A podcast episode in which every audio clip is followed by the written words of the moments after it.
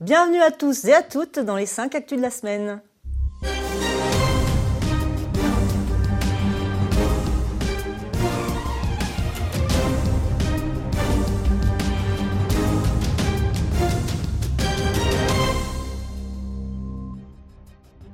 Le Premier ministre a engagé devant l'Assemblée nationale la responsabilité du gouvernement pour faire adopter sans vote le projet de réforme des retraites via l'article 49.3 de la Constitution.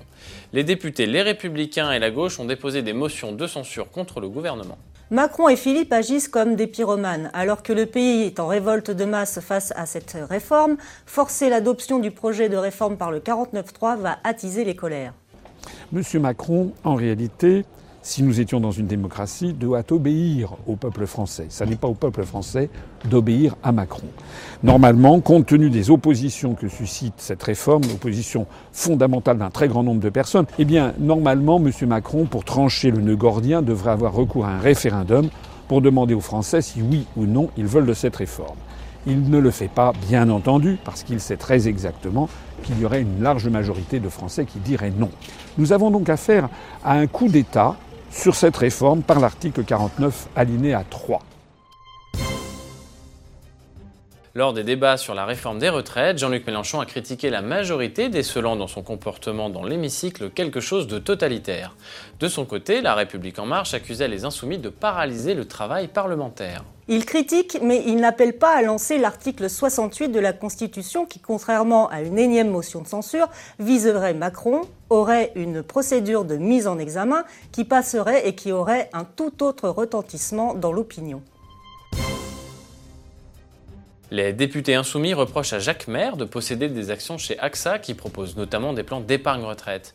L'élu de la République en marche assure de son côté à être blanchi par la déontologie de l'Assemblée. Le site Check News de Libération a pourtant indiqué qu'il était bien en conflit d'intérêts. La République en marche, ce parti qui consiste à vendre la France pour des intérêts privés.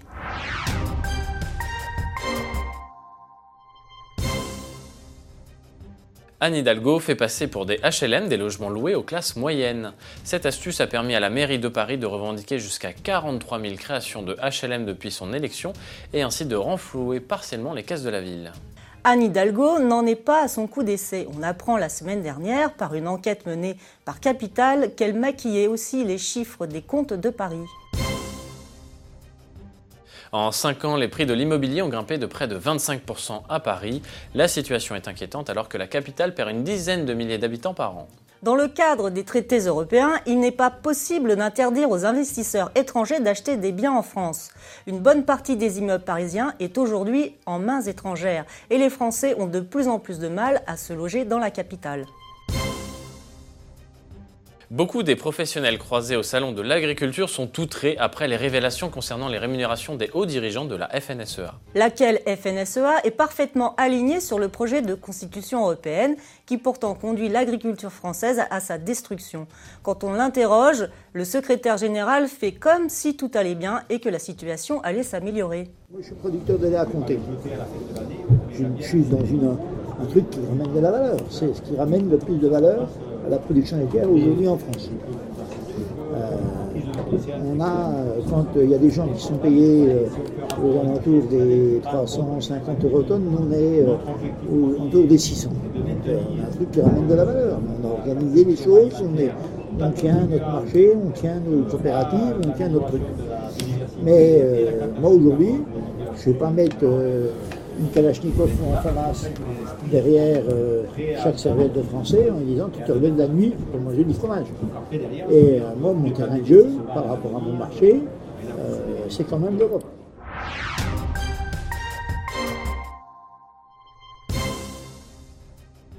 Abu Dhabi va injecter 1 milliard d'euros dans le lac d'argent, un nouveau fonds d'investissement créé par BPI France qui vise à protéger les fleurons de l'économie française et doit atteindre à terme 10 milliards d'euros. Des discussions sont en cours avec d'autres fonds souverains du Golfe.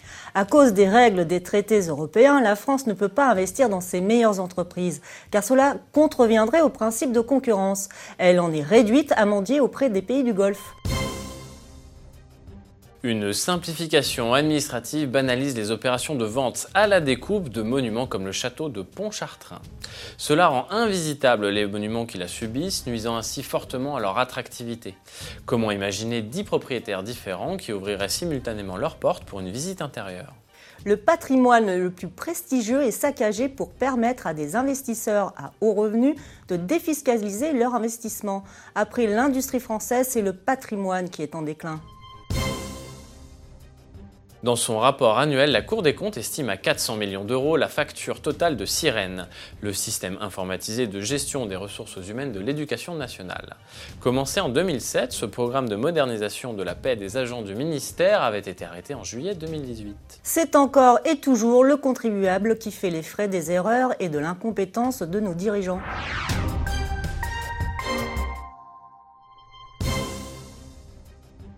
Seuls 26% des Français voient un espoir dans la construction européenne selon un sondage Odoxa. Pire, 35% la craignent.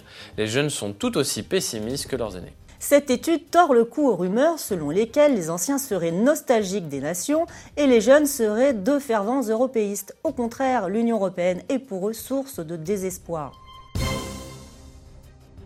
Pas d'accord trouvé entre les 27 au sommet sur le budget de l'Union européenne.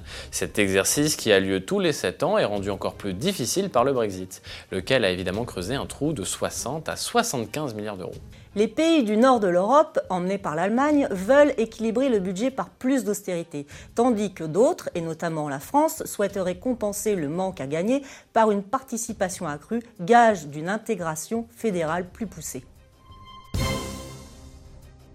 Le gouvernement britannique a menacé jeudi de claquer la porte dès juin des négociations post-Brexit avec l'Union européenne faute de progrès rapides, excluant l'alignement sur les règles communautaires réclamées par Bruxelles en échange d'un accord de libre-échange avantageux. Une belle démonstration d'un pays souverain. L'Union européenne n'est absolument pas une force, mais un affaiblissement dû à l'immobilisme d'intérêts divergents irréconciliables. À Perpignan, le leader indépendantiste catalan Carles Puigdemont a tenu un meeting accueilli à bras ouverts par les élus locaux et qui pourrait bien évidemment profiter aux régionalistes. L'entreprise de démantèlement du territoire national se poursuit subrepticement. La conférence sur les eurorégions montre comment l'Union européenne soutient ce processus. À noter que Louis Alliot, candidat RN à la mairie de Perpignan, n'a absolument pas réagi.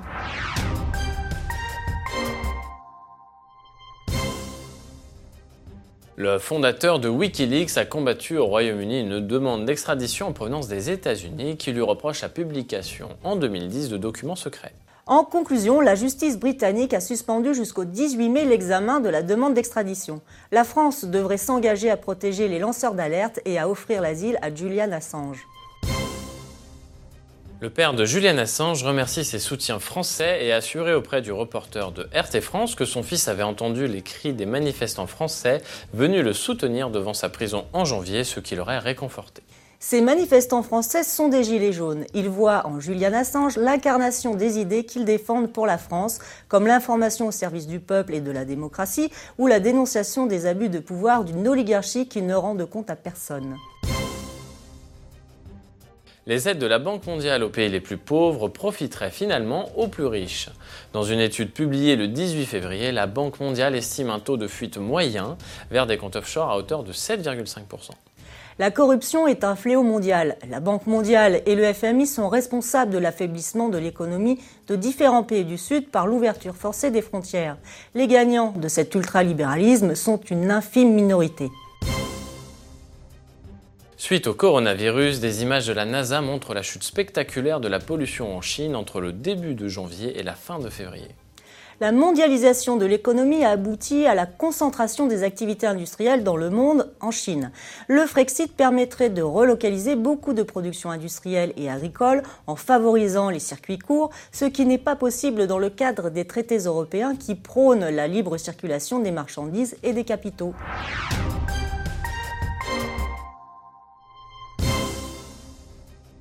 Et passons à la bonne nouvelle de la semaine. François Asselineau annonce des listes déposées dans 21 villes de plus de 9000 habitants, soit 997 candidats pour 2,5 millions d'habitants. Le parti du Frexit s'enracine dans la sphère politique française. Ces listes d'opposition qui ne se cachent pas permettront, en plus des projets locaux, de permettre aux citoyens de dire non à l'Europe de Macron. Notons aussi que le Parisien s'étonne même qu'en Seine-Saint-Denis, l'UPR présente davantage de listes que le RN. Voilà, c'est tout pour cette édition. N'hésitez pas à partager cette vidéo et à réagir dans les commentaires pour soutenir notre travail. Et cette semaine, nous nous quittons sur la présentation de Nicolas Chisley, le candidat UPR aux élections municipales de Cannes. Excellente semaine à tous. J'ai 52 ans. Euh, j'ai été pendant 15 ans chef d'entreprise. J'ai une expérience de 20 ans de banquier d'affaires dans les métiers de la gestion privée euh, et des fusions-acquisitions. L'enjeu local est, assez simple à comprendre. Cannes est une ville à deux vitesses. Et je souhaite euh, euh, harmoniser, homogénéiser la ville. Parce qu'on a d'un côté euh, une ville qui est très privilégiée, qui est privilégiée notamment par la municipalité depuis des décennies. C'est la ville du tourisme, c'est la ville du haut de gamme, c'est la ville du palais des festivals, des beaux quartiers, des affaires, etc. Donc il fait l'objet de tous les soins. Et puis on a des quartiers ouest, ma foi, qui sont à la traîne depuis fort longtemps. Euh, qui sont euh, non pas défavorisés, mais dans lesquels les, investissements se font, se font euh, rares, se font sans concertation de la population. Et puis surtout à Cannes, on a un constat qui est assez effrayant. On a 19% de la population qui est en dessous du seuil de pauvreté. Donc on explose tous les, toutes les statistiques nationales à ce niveau-là. Et puis aussi on a 18,4% de chômeurs.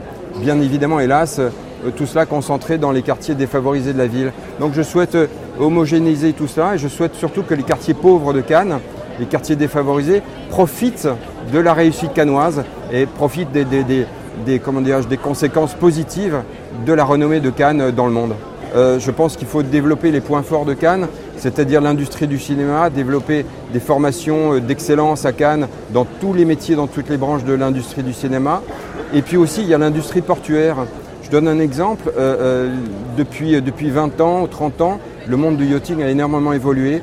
Euh, il y a 30 ans, un grand yacht, c'était un yacht de, 30 mètres ou 25 mètres. Aujourd'hui, un hyper yacht, c'est un yacht de plus de 80 mètres. Il y a aujourd'hui des yachts de 80, 100, 120 mètres. Et Cannes n'est pas capable de les accueillir. Les structures portuaires ne le permettent pas. Or, ces yachts-là sont générateurs d'énormément de chiffres d'affaires lorsqu'ils sont à quai, donc d'énormément d'emplois. Et il y a une vraie réflexion à mener sur euh, la nécessité soit d'étendre les ports existants, soit de construire, le cas échéant, après réflexion et consultation de la population, euh, de construire une digue flottante, comme ça a été fait à Monaco, pour accueillir les hyperiotes. Euh, voilà. Puis je souhaite aussi étendre le, utiliser le référendum d'initiative locale pour des sujets, importants qui concernent la, population à Cannes. Donc impliquer la population dans des choix majeurs, tels que notamment cette extension portuaire, mais aussi une réflexion à mener sur euh, l'imposition euh, des résidences secondaires. Il faut savoir que l'espace d'un mandat de 6 ans de l'actuel maire, les résidences secondaires sont passées de 33 à 50% à Cannes, ce qui est absolument énorme, et ce qui génère euh, une hausse du prix de l'immobilier qui est très forte et qui chasse les Canois de leur ville, les obligeant à aller vivre à l'extérieur, en périphérie, et je pense que euh, l'instauration d'une taxe sur les résidences secondaires non seulement permettra de modérer le prix de l'immobilier, mais aussi permettra de protéger l'industrie euh, hôtelière, parce que bien évidemment les résidences secondaires font souvent l'objet de locations Airbnb et toutes ces choses-là. J'aimerais ajouter euh, quelque chose qui me semble extrêmement important, c'est la dissolution de l'Union européenne qui est en cours. Elle est en cours avec le Brexit, qui a été formalisé le 31 janvier. Et euh, j'aimerais que les Français n'oublient pas que depuis des années et des années, les médias, les hommes politiques de tous bords, etc., nous prêchent le malheur et nous disent que ça va être l'apocalypse absolue pour le Royaume-Uni. Et on voit en réalité qu'il n'en est rien. Il n'en est rien. Non seulement il n'en est rien, mais en plus le Royaume-Uni se porte de, de mieux en mieux. Monsieur Boris Johnson vient d'augmenter il y a quelques jours le salaire minimum dans son pays de 6,5%, ce qui ne s'est jamais produit en France, et vient d'augmenter la dotation annuelle pour la santé publique de, je crois, l'équivalent de 30 milliards d'euros, ce qui est absolument colossal. Si, euh, notamment les Gilets jaunes, si des Gilets jaunes nous, écoutent, et, tous les Françaises et tous les Français, euh, qui sont contre l'Europe de Macron, qui, haïssent par-dessus tout ce, qui est fait, à la France, ce qui est fait aux Gilets jaunes de manière honteuse depuis, maintenant plus d'un an, eh bien, euh, je pense que la seule voie possible, c'est l'UPR. L'UPR, c'est la, sortie légale, la sortie par les urnes de toutes ces choses-là. Et quand je dis la sortie par les urnes, j'aimerais aussi attirer l'attention sur l'erreur qui consiste à s'abstenir. Qu'il y ait 10, 20, 30 ou 80% d'abstention, ça ne sera jamais un message politique. Il faut bien comprendre que si même demain il y avait 80% d'abstention et que si, un responsable politique euh, devait être élu avec 5% de, de, de, du corps électoral, ça ne changerait rien. Il continuerait toujours de se prévaloir de sa légitimité. Donc l'abstention n'est pas un message politique.